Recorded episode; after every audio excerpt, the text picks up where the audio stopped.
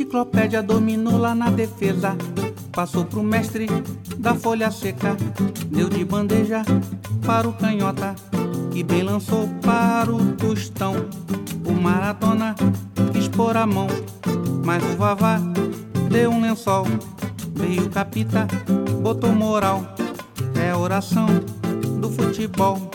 Bola no fundo, dribou mané. Bola na rede, gol do Pelé. Bola no fundo, dribou mané. Bola na rede, gol do Pelé.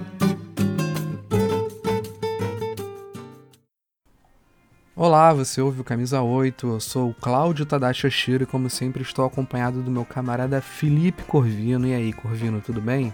E aí, Tadashi, minhas amizades, Felipe Corvino na área. O que, você manda pra gente essa semana, Tadashi?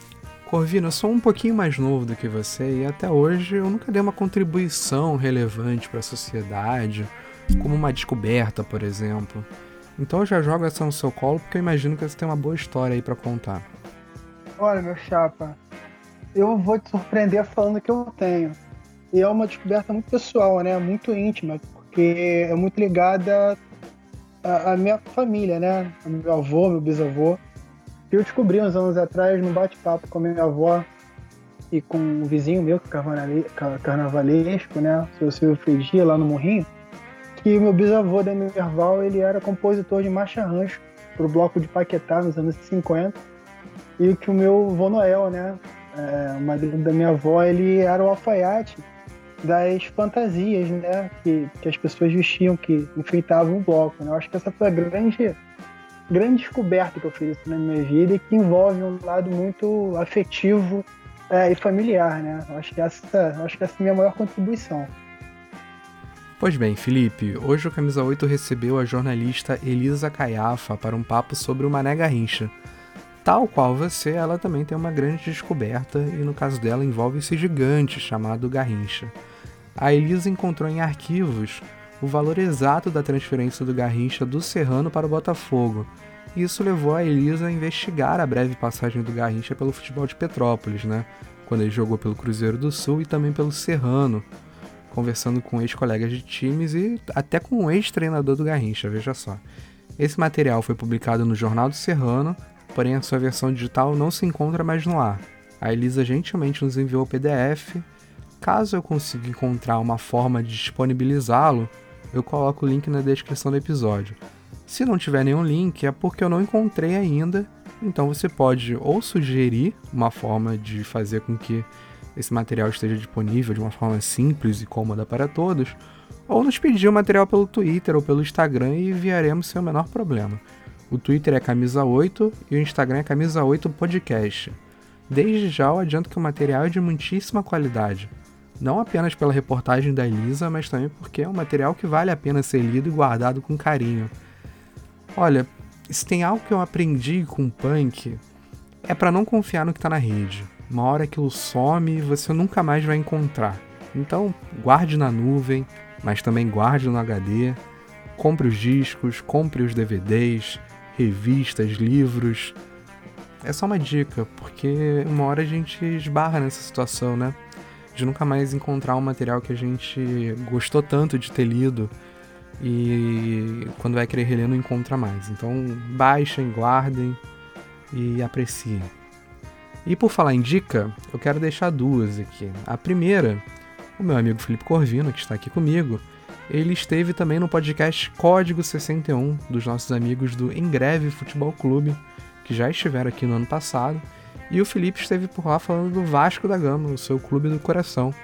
O link também está aqui na descrição. Por último, mas não menos importante, o nosso amigo Wesley Machado, que também já esteve aqui falando sobre literatura do futebol campista, ele que é autor de um livro sobre o meu querido Roxinho, e sempre bom lembrar, é autor e a voz da nossa música de abertura, está com uma campanha no Catarse para o lançamento do seu mais novo livro, o link também está na descrição. E no Pique, o Camisa 8, você ouve em todos os agregadores de podcast e também na Rádio Drible. Todos os links das redes sociais, da Rádio Drible, do podcast do Ingreve Futebol Clube, do Catarse do Wesley Machado, enfim, tudo na descrição do episódio. Desculpa por falar tanto e é isso, até a próxima.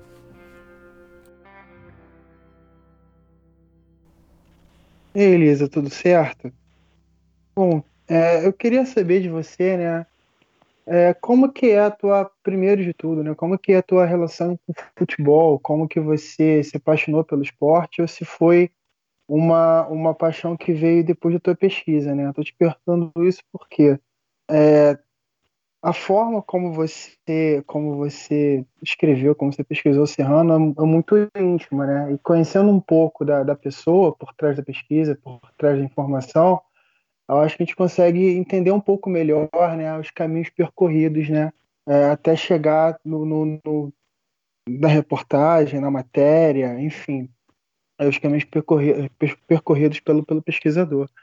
Então, como que é a tua relação com o futebol? É, como que se desenvolveu essa paixão e qual foi a motivação que te levou aos arquivos né, para procurar esses documentos sobre o Garrincha? A minha paixão pelo futebol e todo esse interesse surgiu de uma forma muito natural.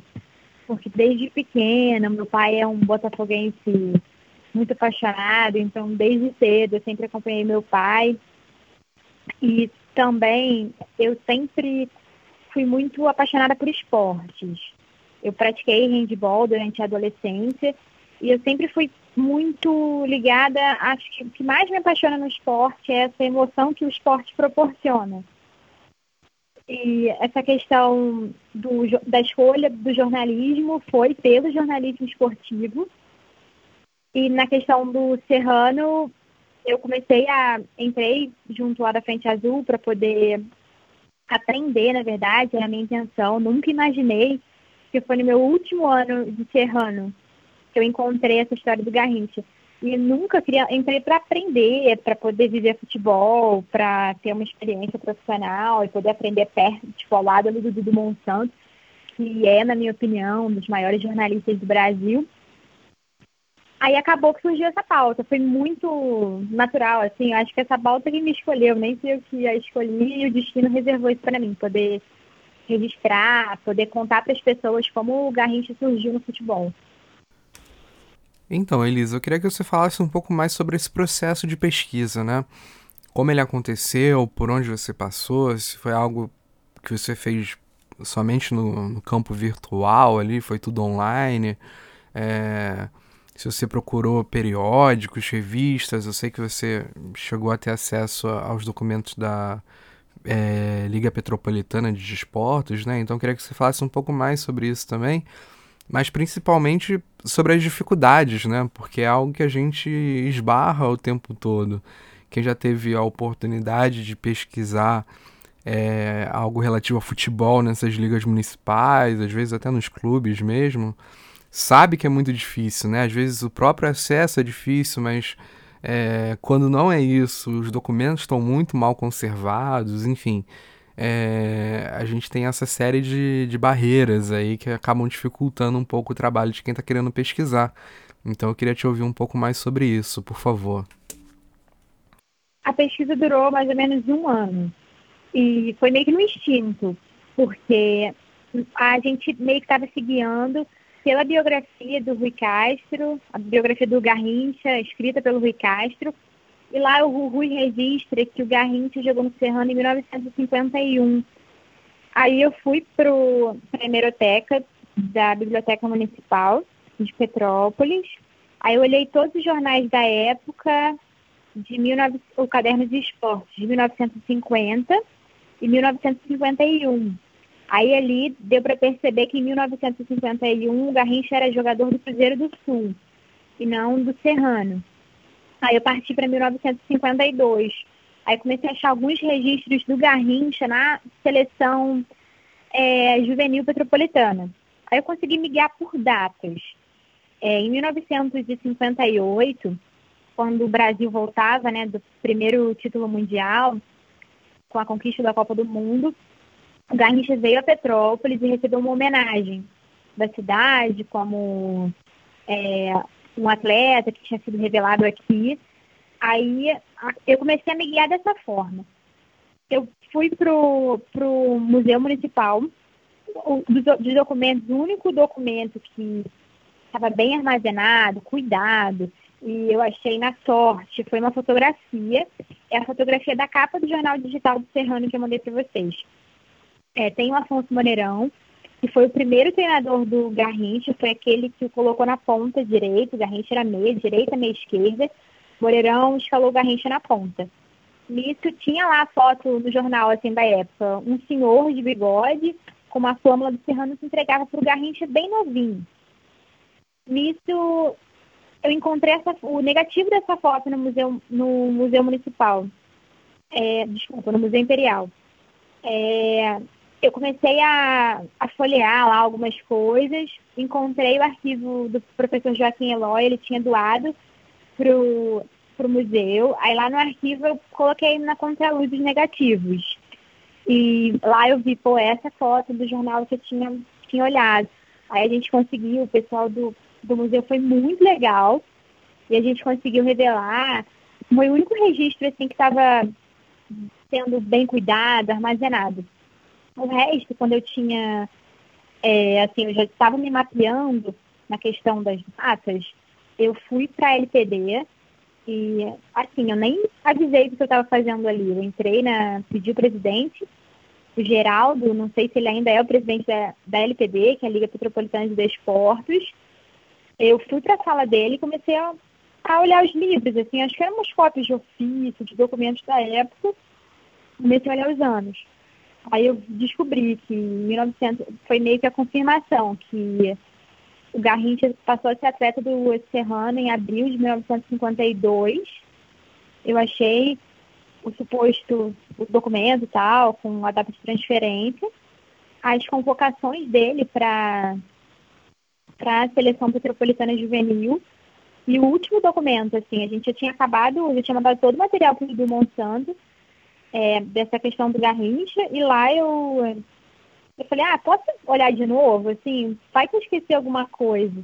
E eu encontrei o documento da transferência, mas assim, não tinha nada cuidado, armazenado, até pela, pela importância do documento.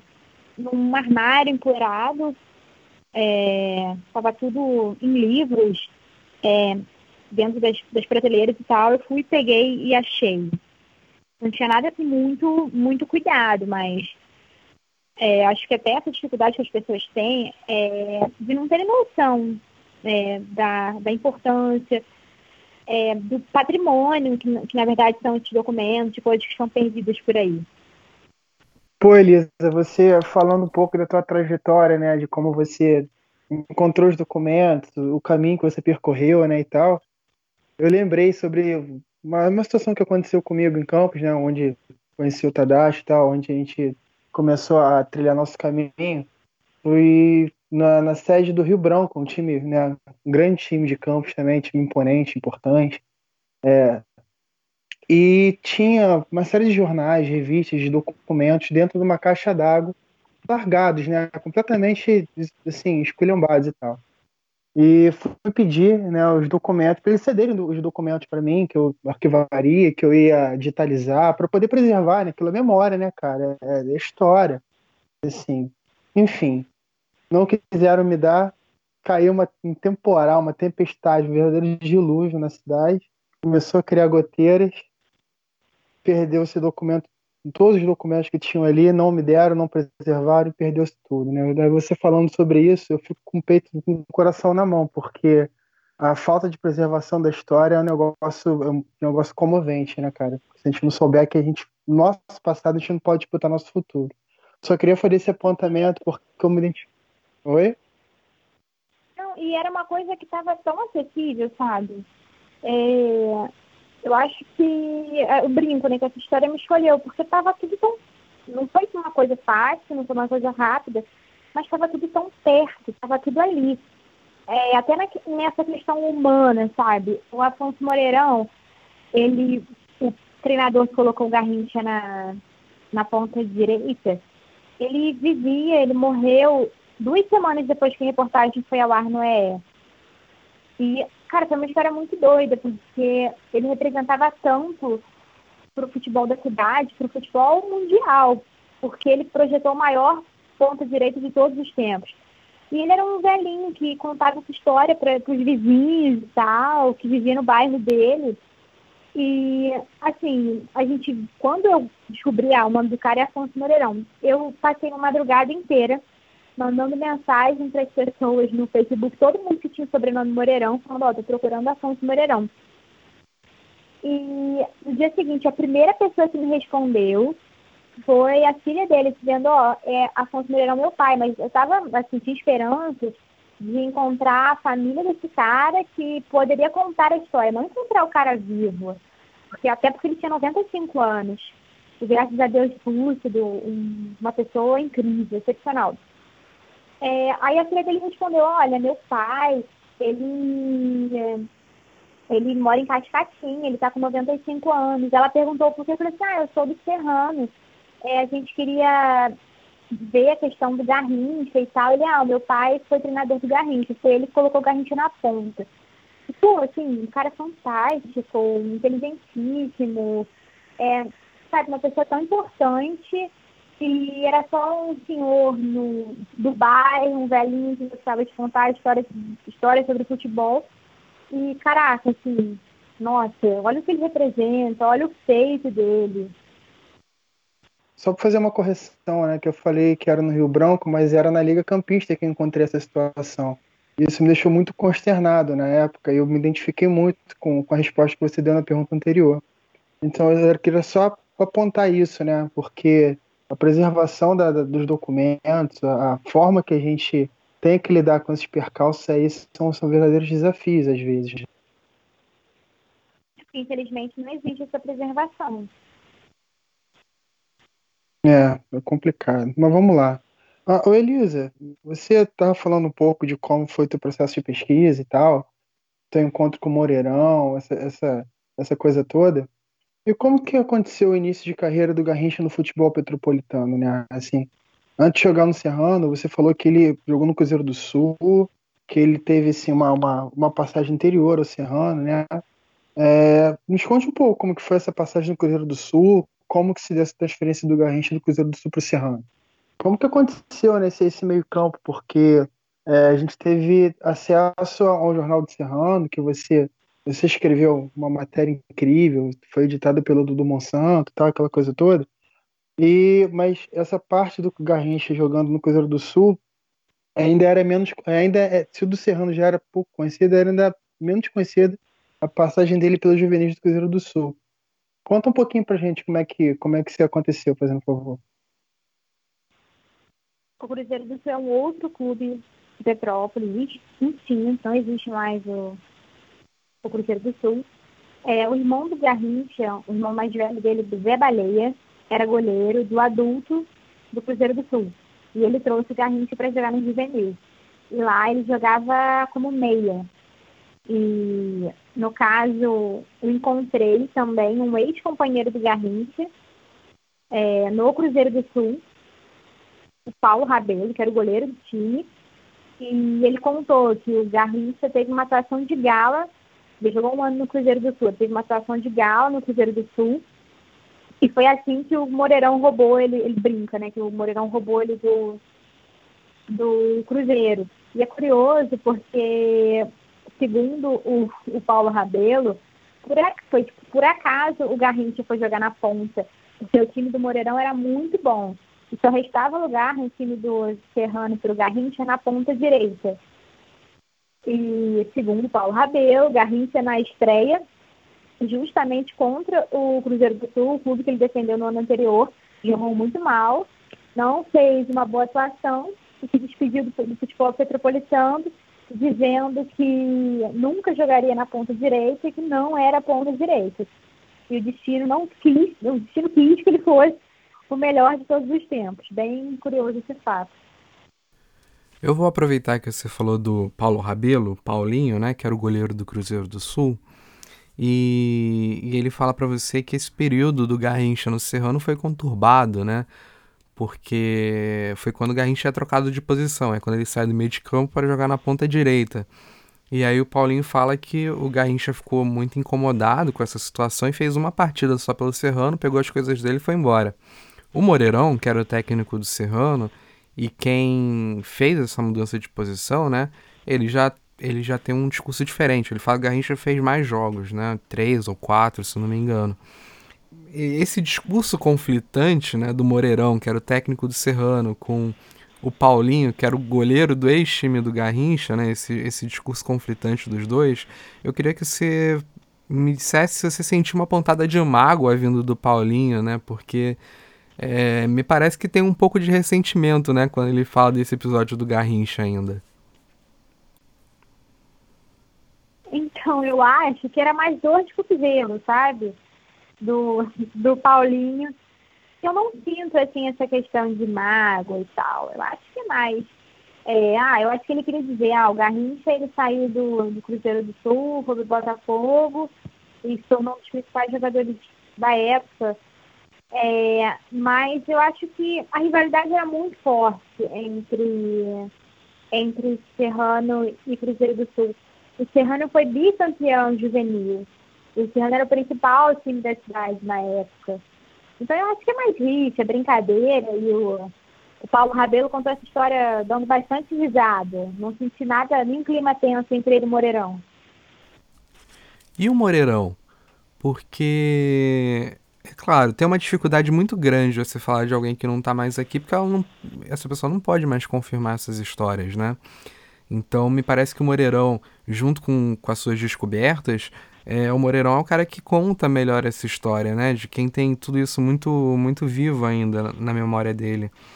É, e ele tem um papel importante, né? Porque ele era um cara que, para além de ser o treinador ali dentro do campo, ele era uma pessoa que tentava articular questões fora do campo ali para fazer com que esses jogadores, principalmente os que vinham de fora, como era o caso do Garrincha, é, se adaptassem melhor, né? Se sentissem mais em casa lá no Serrano, em Petrópolis, né? Então eu queria que você falasse um pouco mais sobre a importância do Moreirão para a adaptação e também para a vinda do Garrincha. Segundo Moreirão, o Garrincha era como um filho para ele. E ele conta também que o irmão dele tinha uma pensão em Petrópolis, que Garrincha ia para lá, que ele arrumava namoradas para o Garrincha. E é bacana também porque a, a ligação entre o Garrincha e o, e o Moreirão não se limitava só, não se limitou, no caso, só ao período dele como jogador de Serrano. O Moreirão conta que tinha um cassino clandestino na época, em Petrópolis, o Garrincha vinha para cá, trazia suas namoradas, ele conta também de, de um jogo da seleção brasileira no Maracanã contra eu não me recordo, eu acho que foi contra é País de Gales. a Tchecoslováquia, a País de Gales, já vendo, não me lembro uhum. desses detalhes. Ele conta que ele foi árbitro, mas ele foi árbitro durante um período e que ele apitou um jogo, uma preliminar do jogo do Brasil, que lá ele foi junto com Garrincha, no vestiário do Maracanã, ele conta que Garrincha vinha muito para Petrópolis com a Elza Soares também. E ele, acho que o Moreirão, assim, gente, infelizmente, ele já foi, mas ele tinha que estar aqui nesse podcast para contar as histórias dele, porque são muito divertidas. E acho que a pessoa mais apaixonada nessa história, na verdade, era ele, sabe? É muito, muito incrível, assim, a, a luz que ele, que ele passava, a energia, o carinho por essa história, pelo, por poder ter sido um cara influente na vida do Garrincha e ter participado desse início. Então, Elisa, eu quero saber sobre esses jogos do Garrincha pelo Serrano, porque o que deu a entender, lendo a, a sua reportagem no Jornal do Serrano sobre esse período do Garrincha no futebol de Petrópolis, que você até aquele momento não tinha encontrado nenhum registro do Garrincha jogando pelo Serrano, né? A gente sabe, até por esse conflito que eu, que eu trouxe anteriormente, do Paulinho com o Moreirão, né? Um falando que foi um jogo só, e o Moreirão fala que jogou um pouquinho mais. A gente sabe que o Garrincha jogou poucos jogos pelo Serrano, mas jogou. Agora, é, a gente não. Pelo menos a gente não tinha até então registro, né? Você conseguiu descobrir desde então, pelo menos uma ficha, uma nota de algum jogo do Garrincha pelo Serrano? Porque seria demais, né? Inclusive tem uma notinha ali falando do, do do Garrincha jogando pelo Cruzeiro do Sul, mas pelo Serrano me parece que ficou faltando, né? Isso, a gente não tem nenhum registro do, de gol do Garrincha pelo Serrano, mas ele fez parte da equipe campeã. Ele está lá entre os campeões do, do Juvenil de 1952, do Serrano. Mas Eu não sei quem está certo nessa história, se é o Moreirão, se é o Paulo, mas uma certeza a gente tem. A gente jogou pelo Serrano esteve entre os campeões em 1952. O Elisa, você está falando né, é, sobre o campeonato que o Serrano ganhou, sobre os times que a gente jogou em Petrópolis e tal. E eu estou muito curioso para saber né, é, qual que era a, a, importância, a relevância desse campeonato juvenil petropolitano da época, desse campeonato municipal, porque, é, assim, profissionalmente, imagino que o Garrincha não tenha jogado no Serrano, acho que ele não chegou a se profissionalizar no Serrano, posso ter equivocado, mas é, é a gente tem inúmeros jogadores né, de Petrópolis que, que, que jogaram nesses times municipais e que despontaram. Tem, estamos falando do Garrincha agora, mas temos o Fábio, que é o lateral direito do Nantes, é, tem, tem o Kevin Corani, que jogou na Alemanha durante muito tempo, enfim, é, trazendo né, essa importância para aquela época, para o início dos anos 50.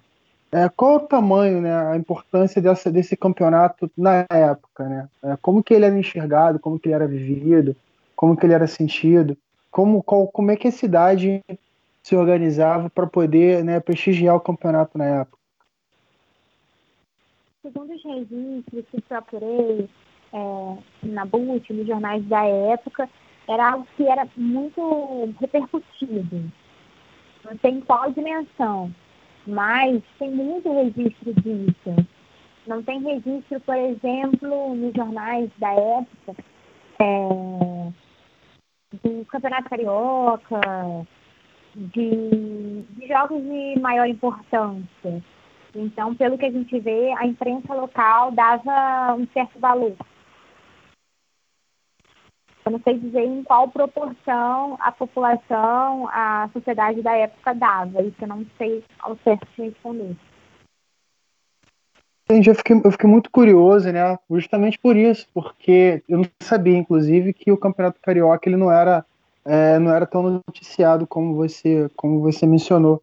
Mas eu fiquei muito curioso com isso, porque me parece, né, através das fontes que a gente teve acesso, através da, do jornal que você compartilhou com a gente, através da entrevista que a gente viu contigo no Globo Esporte, tal, aquela coisa toda, falando sobre, sobre o Garrincha jogando futebol petropolitano, me pareceu justamente isso, que se dava muita importância para o futebol municipal, futebol local, né?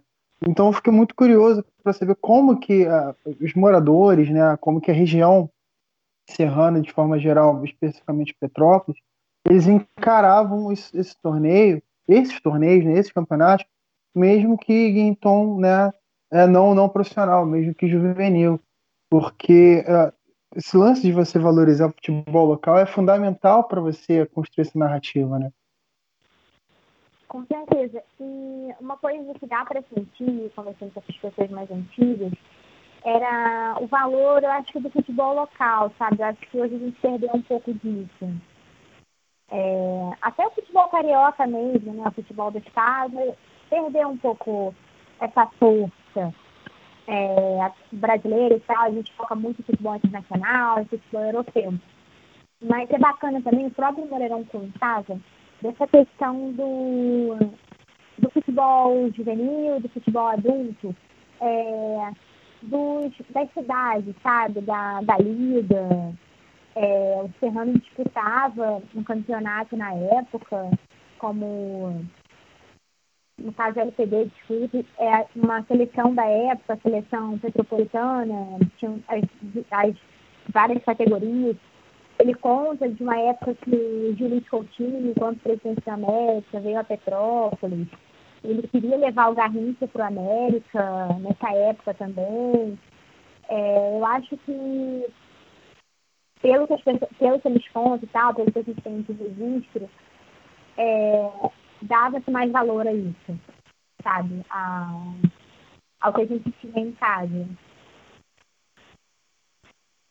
Beleza, você acabou de, de falar né, que o futebol local era muito mais valorizado. Inclusive, se não me engano, o Jolite Coutinho foi aí de acompanhar algum torneio. Ele ficou interessado em alguns jogadores na época do, que jogavam o Campeonato Juvenil. Se não me engano, teve um, um parceiro de ataque do Garrincha que foi fazer um teste no, no Fluminense. Eu posso ter equivocado, agora eu não lembro o nome dele. Mas. Diquinho, isso aí foi até um dos artilheiros do campeonato, do campeonato metropolitano, se eu não, se eu não me engano, né? Metropolitano, Sim. se eu não me engano. E você e falou, né? Moreirão, que... Pode segundo continuar. Moreirão, esse Tiquinho, então, segundo o Moreirão, o Tiquinho era o principal jogador do futebol petropolitano. Segundo ele, as outras pessoas que eu conversei, ele era o principal jogador. Ele não era, o Garrincha não era o craque, nem no Cruzeiro do Sul, nem no Serrano. Pô, olha só, imagina se fosse, cara. Tô, tô, tô surpreso com isso. E, né, a gente tem aquele lance, o goleador nem sempre é o craque, né? Às vezes o craque ele não é, o, não é o principal artilheiro, mas é uma informação então. Imagina que esse cara não poderia fazer, né? Deve, deve ter sido um, pô, um cracaço também, que, que infelizmente é, deve ter. É, percorrer outro caminho, são outras histórias pra gente contar também. Mas o que eu queria falar contigo é que você citou, né, o Julite Coutinho, né, época presidente da América, enfim, uma personagem histórica do futebol não só do Rio de Janeiro, mas do Brasil, né? Que ele foi e ficou interessado no Garrincha, né? Para trazer o Garrincha, levar o Garrincha para América, aquela coisa toda. Mas no meio do caminho tinha um Botafogo, tinha um Botafogo no meio do caminho, né? Como que foi essa transferência do, do Garrincha, né, do futebol petropolitano para o Botafogo, né? E tem uma, uma, uma história que antes dele retornar, antes dele ir para o Botafogo, ele retorna para jogar num time de pau grande, né? Aí eu não sei como que, que como que é essa, essa linha da narrativa, essa linha histórica, mas como que aconteceu isso, né, do futebol, da transferência do Garrincha para o Botafogo, né, porque é uma história meio nebulosa, não é tão bem contada, você pode trazer para a gente esclarecimento definitivo disso aí. A transferência do Garrincha para o Botafogo aconteceu em junho de 1953. Um mês depois, a, o Serrano é, aceitava o valor da multa dos 2 mil cruzeiros e Garrincha, então, né, deixava de ser jogador do clube. Eu tenho para mim uma teoria, eu tenho a minha teoria nessa questão, assim, para mim, o Garrincha deixou de ser jogador do Serrano por conta por conta da gravidez da esposa dele, da época, a dona Naí. Ele, eu acredito que ele tenha voltado para a fábrica de algodão em em Magé. E lá continuou jogador do time, do time da cidade. E foi descoberto, foi do Botafogo, fez o teste, lá permaneceu. Eu acho que ele saiu, tenho pra mim que ele saiu do Serrano por isso, porque as datas elas, elas batem. Eu acho que ele saiu do Serrano para formar família. E, então o Botafogo, o Botafoguense, graças a Deus, ele chegou ao Botafogo e pôde escrever essa história tão, tão bonita, tão marcante, tão importante. Então, Elisa, eu sei que o nosso tema aqui é a passagem do Garrincha pelo futebol aí de Petrópolis, e eu vou fugir um pouquinho do tema, mas é algo que me chamou muita atenção lendo essa reportagem, né? Porque o Garrincha ele disputa esse campeonato municipal petropolitano de 1952 pelo Serrano, mas ele sai do time antes do campeonato terminar. E o Moreirão, o técnico do time, também sai. Isso me chamou muita atenção, porque é, o time foi campeão, o time, imagino, eu era o favorito a ser campeão, porque já tinha sido em 1951, ganhou de novo em 52, né? Mas o Moreirão ele sai antes do campeonato terminar. E como você teve acesso ao Moreirão, você pode conversar com ele. Inclusive, acho que ele mesmo falou para você que ele saiu do time, né, antes do campeonato terminar. Eu queria saber se você sabe por que, que ele saiu do, do, do, do Serrano antes do campeonato terminar, porque eu fiquei com isso na minha cabeça enquanto estava lendo essa reportagem. Ele disse que não lembra, ele me disse que não lembra. Ele não lembra o motivo, mas lembra que Garrincha voltou para a festa de comemoração do título. Por isso que eu tenho essa, essa teoria que a dona Anaísa está grávida da primeira filha dele, e por isso o Garrincha teve que ir para Magé, se casar e formar família. Eu acredito que tenha sido esse o motivo ter saído de Serrano. Uhum. E só uma, uma, outra curiosidade que me veio aqui, você falando do Diquinho, né? É... Em algum momento, procurando nesse, nesses acervos, nesses, nesses materiais de arquivo, é... a imprensa ou essas pessoas, ela chegava a destacar a questão da, das pernas do Garrincha, porque isso era muito falado, né? Quando o Garrincha chega no Botafogo, havia esse espanto, né? Pô, mas como é que um cara que tem a perna torta vai jogar aqui num, num time do nível do Botafogo, né? É, isso também era assunto em Petrópolis? Não, não, mas é algo que o, os ex-companheiros e o ex-técnico comentam. Não achei nenhum registro disso, nada que é, falasse tal, da questão das pernas de Garrincha serem tortas, mas todos os ex-companheiros eles falam disso e tal, comentam, ah, ele tinha perna torta, ele driblava de um jeito que ninguém conseguia marcar. E o Moeirão também fala disso, brinca, ah, o Garrincha com perna, com as. Mas eu não encontrei nenhum registro disso. Acho que não era uma. não era notícia isso na né? época. Elisa, você falou sobre o Moreirão, falou também um pouquinho sobre Paulinho. Um outro personagem que aparece na sua reportagem é o. Deixa eu pegar aqui, é o Neném. E eu queria que você falasse um pouco sobre como foi chegar a essas pessoas, né? Porque te ouvindo falar sobre o Moreirão, de procurar ali um monte de Moreirão na internet, é, me parecia ser algo muito mais simples e não sei se foi. Porque a minha experiência morando no interior é de uma coisa mais simples mesmo. Às vezes a gente é vizinho de um cara que foi craque do time da sua cidade, né? Ou é, você mora na mesma rua de um ex-dirigente de 50 anos atrás. E são pessoas que a gente não conhece, que a gente cruza o tempo todo, cruza na padaria, cruza no supermercado, cruza na farmácia, cruza na rua, no parque, enfim. Essas pessoas estão ali e esses personagens às vezes não são conhecidos, mas se você para para conversar um pouquinho, 10 minutinhos, você consegue ter acesso a tanta coisa, né? Porque se ele não é o craque do time da cidade, se ele não foi o dirigente, o presidente do time da sua cidade, certamente ele conhece alguém que foi, né? E isso para mim sempre foi muito corriqueiro, assim. Eu sempre consegui ter acesso e descobrir pessoas e personagens é, sempre, sem, sem querer, né? Às vezes conversando, às vezes perguntando alguma coisa na rua. E você falando sobre isso, eu fiquei um pouco curioso. Então, queria que você falasse um pouco mais sobre como foi chegar a, a esses personagens, como foi conversar com eles também. O nosso primeiro personagem foi o Neném. É, o Dudu me passou o contato dele, dizendo que o neto do Neném era amigo do irmão dele. E ah, ele participou e tal, da vida de Garrincha no Serrano. Mas aí eu cheguei até o Neném e descobri que não era no Serrano, era no Cruzeiro do Sul. E de lá ele me falou do. Ah, tem, tem uma pessoa viva ainda. É o, Paulo. Paulo Rabelo, ele mora na Rua Tereza, que é uma, uma rua famosa aqui, aqui em Petrópolis. E ele me passou o telefone do Paulo Rabelo. Eu liguei para o Paulo Rabelo quase todos os dias por seis meses. E ninguém atendia o telefone. Aí um belo dia eu falei assim, ah, vou ligar de novo. Aí a esposa dele atendeu e passou para ele, só que ele escuta muito mal, assim, né, devido à idade, tá, tem uma certa deficiência auditiva. E eu cheguei, assim, na casa dele, aí eu me apresentei e tal, aí a gente conseguiu conversar. Aí de lá, ele falou assim, olha, tem uma pessoa ainda viva da, da seleção petropolitana da época. E, o nome dele é Alcebiades ele é advogado, ele me ajudou numa questão. E... Aí falou assim, olha, o escritório dele tal rua. Aí eu fui, comecei a, a procurar advogado fulano. Aí encontrei o telefone dele, aí ele me recebeu no escritório, foi muito engraçado. Ele começou a me contar de milhões de histórias, mas nunca chegava na história de Garrincha. Aí foi a entrevista que menos vendeu e tal, né? Ele tinha muito simpático, líquido, mas bem difícil, assim essas pessoas?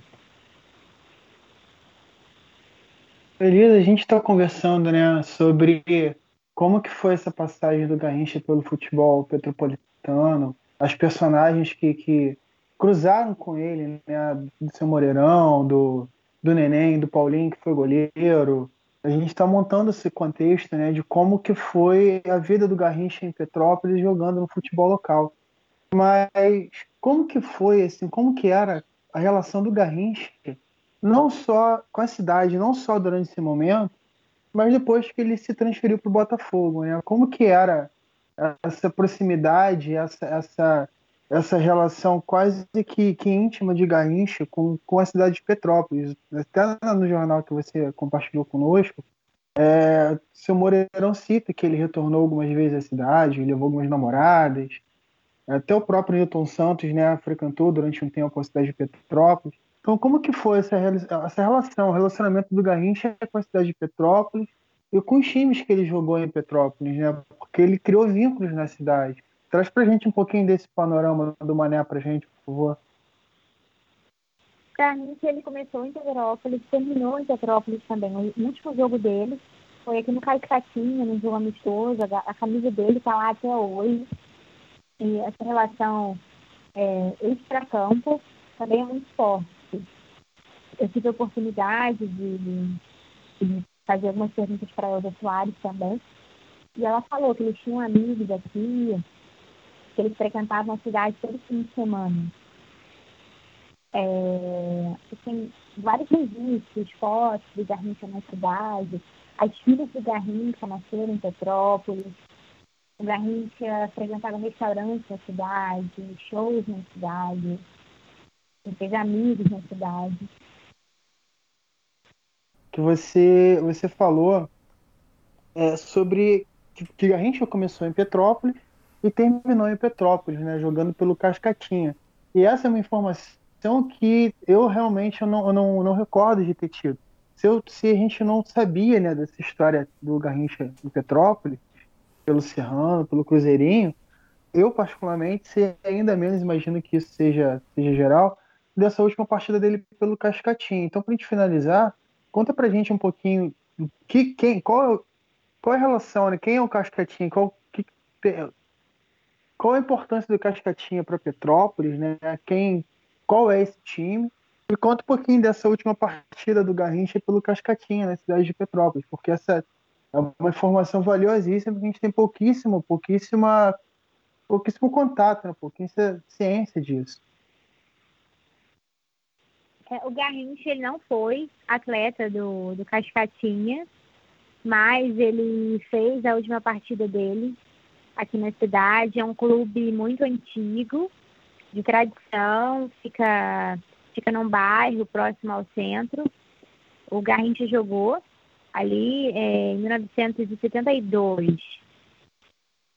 É, tem o seu Lésio, até na reportagem do, do Esporte Espetacular, é muito legal isso. Ele conta da emoção de ter, ter jogado do lado do Garrincha, de tudo que significava para ele.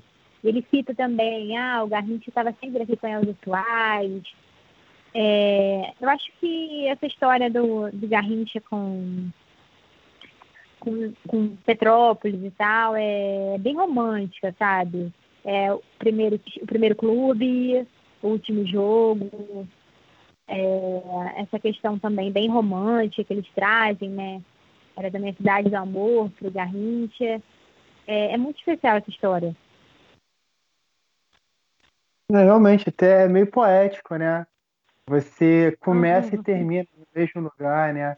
Você vive assim as suas, as suas primeiras impressões de juventude e os últimos suspiros, né? É um negócio meio, meio épico. É, tem, tem uma beleza meio triste, assim, é meio, meio triste, né, o negócio, porque ele começa estourando e, e, e acaba já, assim, estourado, né, para não perder a, a, a potência da frase, né, mas é isso, como você falou, é romântico, é um negócio meio poético, e é uma delícia descobrir essas, essas, esses pormenores, né, da carreira do Garrincha, porque quando a gente fala de Garrincha, a gente fala muito de seleção brasileira, de campeonato mundial, pô, o Garrincha do Botafogo, o Anjo das Pernas Tortas, a Alegria do Povo, aquela coisa toda, né? Vários chavões.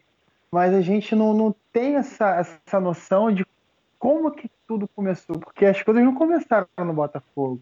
Antes do Botafogo, tem o Mané, que é um Mané que ninguém conhece, ou pouquíssimas pessoas conhecem. E pós-Botafogo, tem também. Saca? Não se resume só o Botafogo, apesar de ser, né?